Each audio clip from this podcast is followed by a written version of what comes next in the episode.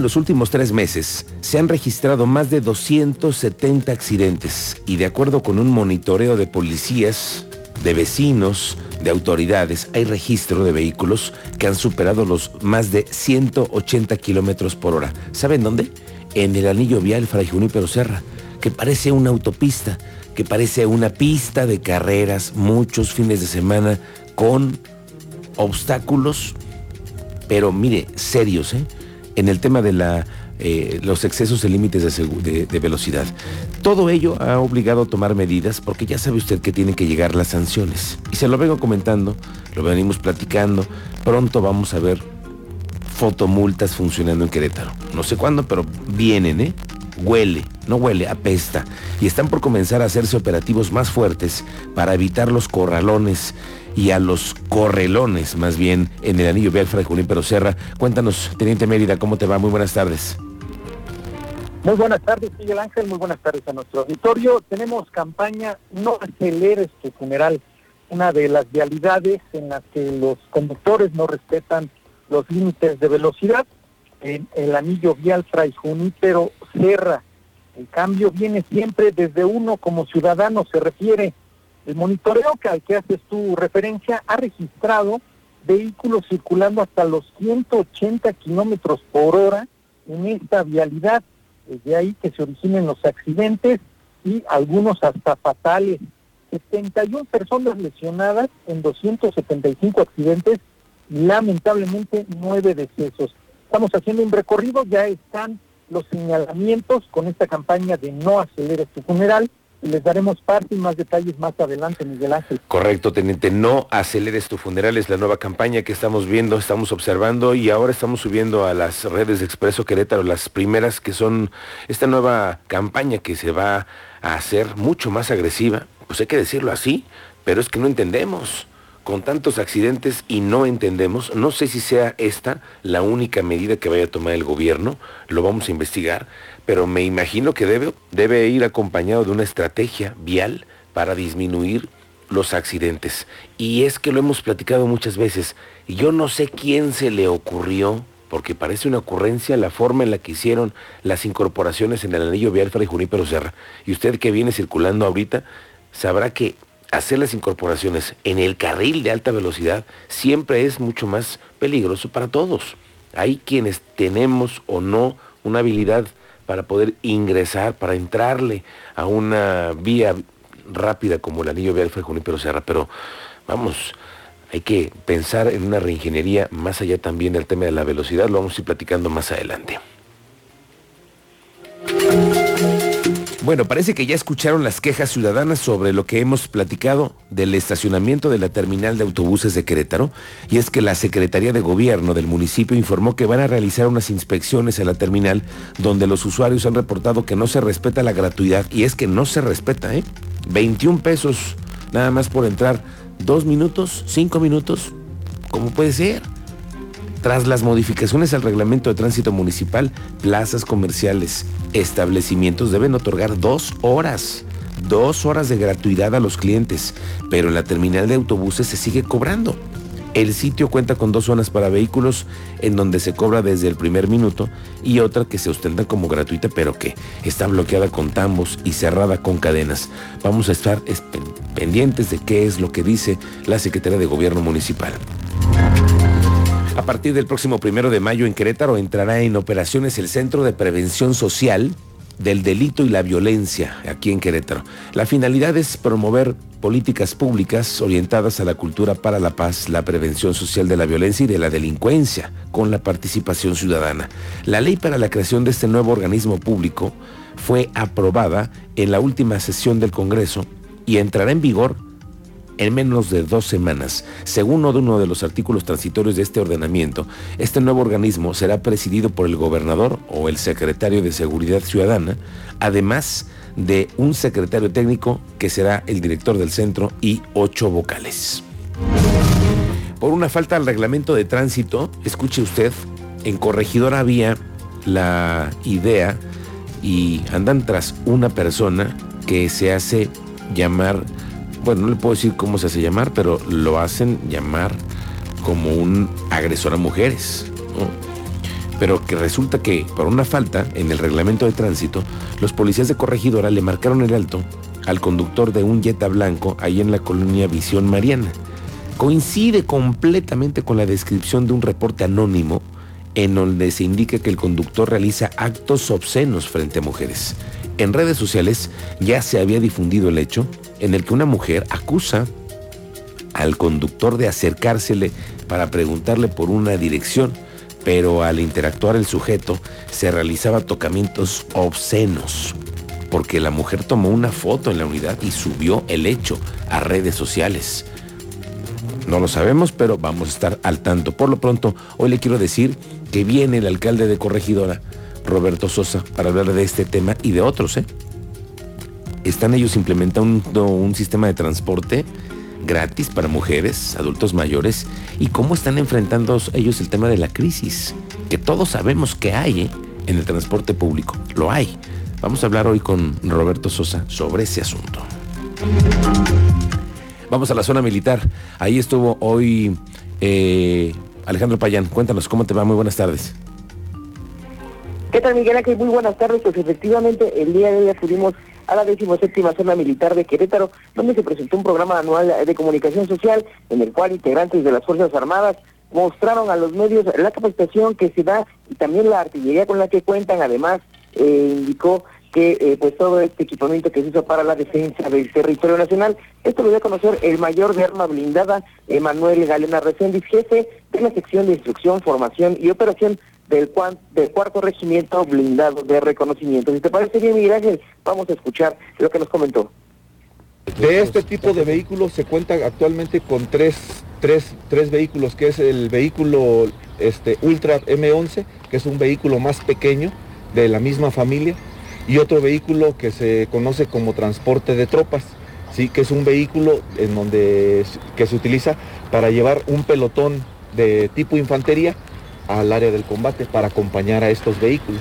El vehículo, como nosotros lo vemos, como lo vemos aquí, pues únicamente está su conductor. La tripulación y todo el personal se encuentran desplegados en el país llevando a cabo las operaciones que actualmente tiene a cargo el ejército mexicano. Bien. Alejandro. Miguel Ángel, pues esta, esta demostración eh, forma parte de una política de la decimoséptima zona militar y de la de comunicación que apertura los medios, sobre todo en informar sobre las labores que están realizando en la entidad, principalmente en el apoyo para eh, la atención a desastres naturales, incendios forestales y también, eh, como acaba de pasar hace unos meses durante la temporada invernal, durante la temporada invernal en el cual llevaban eh, apoyos, alimentos y bebidas calientes a las zonas más vulnerables de la entidad, Miguel Ángel. Bien, gracias Alejandro Payán. Estamos pendientes de la última zona militar, una eh, zona militar que siempre está coadyuvando a las autoridades, pero sobre todo a los ciudadanos. Cuando empiezan las lluvias, cuando vienen los plan de N3, inmediatamente los efectivos militares son los primeros que llegan y ayudan a la ciudadanía. Así que enhorabuena que se estén abriendo canales de comunicación con la zona militar. Qué bueno. Ojalá que nos sigan invitando. Buenas noticias también para la industria restaurantera. Se están recuperando los negocios ya con esta temporada de puentes y fines de semana largos. Te saludo con mucho gusto, maestro Iván González. Bienvenido. Vamos. Ah, perdón, estamos primero con Andrea Martínez. Vamos contigo, Andrea Martínez, nos cuentas de lo que ha sucedido con el avance, que a partir del próximo lunes tenemos buenas noticias en Corregidora y malas. Buenas porque va a haber obra, malas porque va a haber afectaciones viales. Cuéntanos. Así es, Miguel Ángel, muy buenas tardes y a toda la audiencia. Este lunes 25 de abril pues arrancarán las obras para la construcción del distribuidor vial Santa Bárbara en la carretera libre de Celaya en el municipio de Corregidora. Así lo confirmó el secretario de Desarrollo Urbano y Obras Públicas, Fernando González Salinas, quien bueno detalló que estos trabajos comenzarán con la demolición del antiguo puente, ya que presenta daños estructurales y también ya cumplió con su vida útil. Asimismo, bueno, garantizó que durante las obras se mantendrán abiertos los carriles laterales de cada sentido para la movilidad de la ciudadanía. Y derivado, bueno, de estos trabajos, afirmó que las rutas alternas para los automovilistas que van hacia Coroneo son el libramiento sur poniente, Avenida Amsterdam, Ribera del Río en el Pueblito, la salida a la Negreta y el camino a los Olvera. Escuchemos, bueno, pues parte de esta información que nos daba el secretario de Desarrollo Urbano y Obras Públicas vamos a hacer un puente que vaya de Querétaro a Celaya y por arriba también vamos a bajar hacia lo que es el camino hacia, hacia la 413, carretera estatal 413, que vamos a llegar al final a Coroneo. Este, esto en un, en, en un segundo piso. Antes que todo vamos a, demoler los puentes, ¿eh? el puente, el puente actual vamos a demolerlo.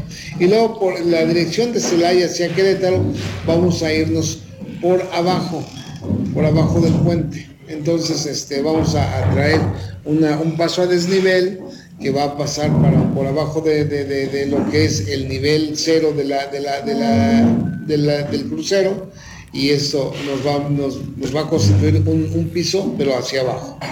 Aquí se ven las imágenes de cómo se vería la parte alta y por abajo de estos estaríamos trayendo el sentido de Celaya a Querétaro.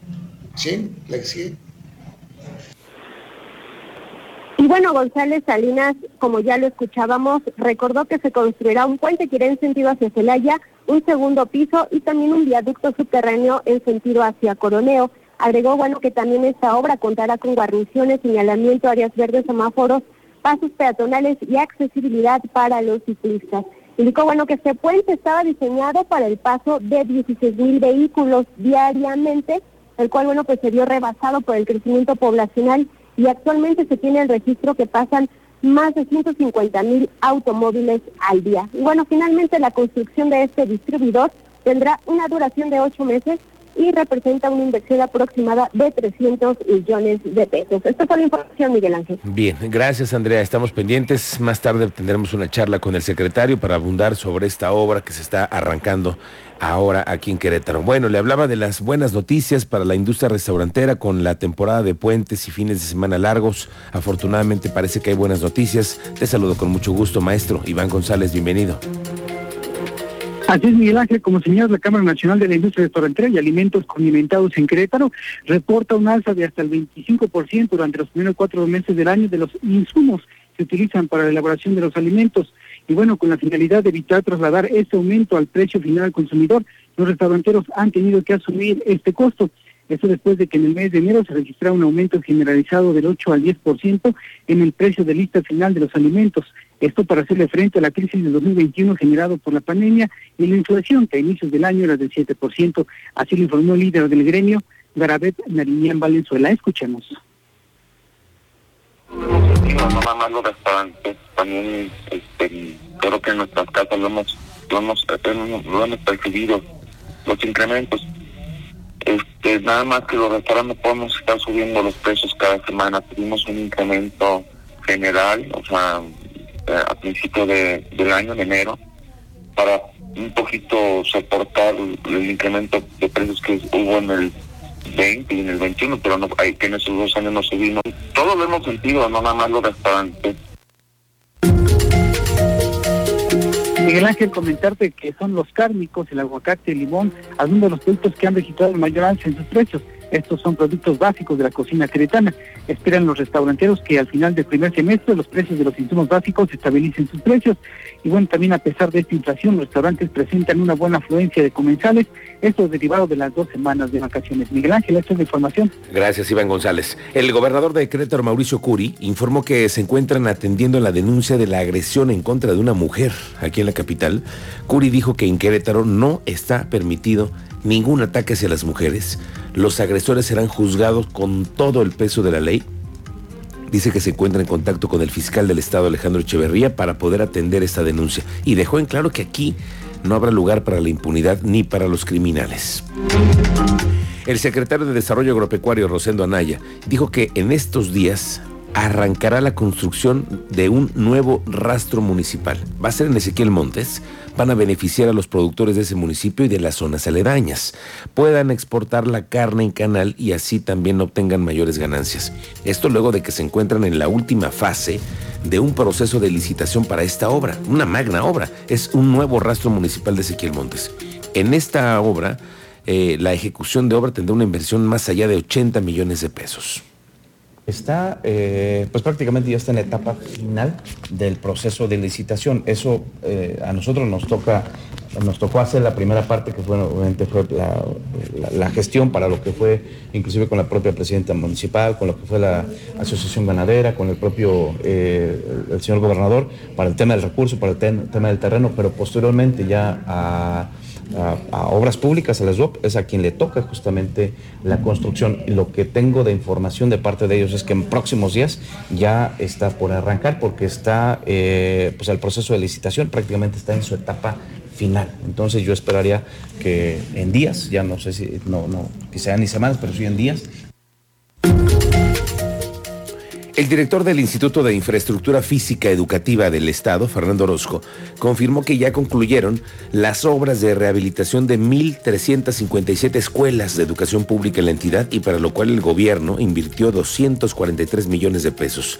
Primeramente se realizó la intervención de un paquete de 460 escuelas. Fíjese, preescolares, primarias y secundarias, todo el dinero que le han tenido que meter por después de la pandemia. Desde el diciembre del 2021 dicen que ya estaban listas las escuelas. Cabe mencionar que la mayoría sufrieron daños por el cierre de la pandemia. Dependía de la zona, eh, la verdad es que hay escuelas que están muy bien cuidadas, escuelas en las que la comunidad las atiende, las quiere, las, este, las cuida y es parte de la comunidad y hay escuelas en las que pues sí fueron vandalizadas este, fuertemente. En realidad tenemos ahorita eh, pues alrededor de 10 escuelas con un vandalismo... Este,